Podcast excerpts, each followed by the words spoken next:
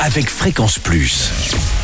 Surprenez votre famille et vos amis grâce au grand chef de Bourgogne-Franche-Comté. Cette semaine, je suis à Corpeau en Côte d'Or, toujours en compagnie du chef Sylvain Ferré dans les cuisines de l'auberge du Vieux Vigneron. Bonjour chef. Bonjour Charlie. Deuxième épisode et aujourd'hui nous partons sur une terrine maison aux escargots et son jus de persil. Ça c'est bourguignon. hein Oui, tout à fait. Nous, on fait une cuisine très bourguignonne ici. On est une auberge rustique, donc. Ah bah ça pour être euh, rustique c'est bien, puis il y a le domaine, il y a, il y a Voilà, vin exactement, partout. exactement. Alors, cette terrine, Alors, pour faire une terrine, donc il faut partir déjà sur de la viande. Donc, il nous faudra 500 grammes de gorge de porc, Mhm. 500 grammes de blanc de poulet, 500 grammes de foie de volaille, du sel, du poivre, un mélange de 4 épices, 4 œufs, des escargots bien sûr, et un bouquet de persil et de la barbe de porc. alors les escargots qu'on peut trouver chez les petits producteurs du coin? Voilà, on, nous on, achète euh, nos escargots chez Dutruy, la marque. Dutruy, voilà, qui est un fournisseur qui est très connu, qui sont de très bons rapports qualité-prix. D'accord. Après, vous pouvez mettre du petit gris, éventuellement, si vous voulez que ça vous coûte un peu moins cher. Mais euh, voilà. Donc, on va prendre toutes les viandes, on va les hacher, donc euh, au, moule- au, au hachoir. Donc, la gorge de porc, le blanc de poulet, le foie de volaille.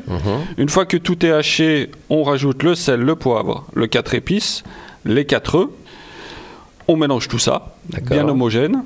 Une fois que tout est mélangé, la- on, on prend la barbe de porc. Alors, on la met soit dans une terrine ou si vous n'en avez pas, dans des petits ramequins pour faire individuel. D'accord.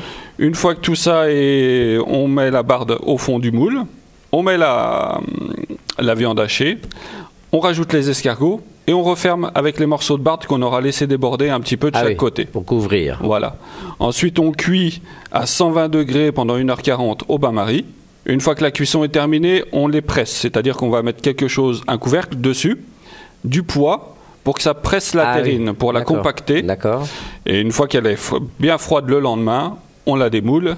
Ah, on la laisse une nuit entière. Ah Oui, c'est mieux parce que sinon la viande n'a pas le temps de, avec l'œuf, n'a pas le temps de se, se durcir et donc du coup elle se, elle s'émiette toute. D'accord. Donc euh, voilà. À côté, on prépare le jus de persil, donc un jus de persil très simple, une assiette, une, une casserole d'eau pardon, avec de l'eau chaude, bien chaude, bouillante, avec du gros sel. On plonge le bouquet de persil dedans. On le laisse 2-3 minutes. On le sort, on met dans l'eau avec des glaçons. Une fois qu'on récupère les bouts du persil frisé, on le passe au mixeur, on l'assaisonne et voilà, on a un jus de persil pour Ah oui. accompagner la terrine. D'accord. Et Voilà. ça donne un petit côté. euh, Ah ben on va avoir le côté de la persillade avec l'escargot, qui marche très bien, hein, Ah oui, les oui, escargots euh, persillades.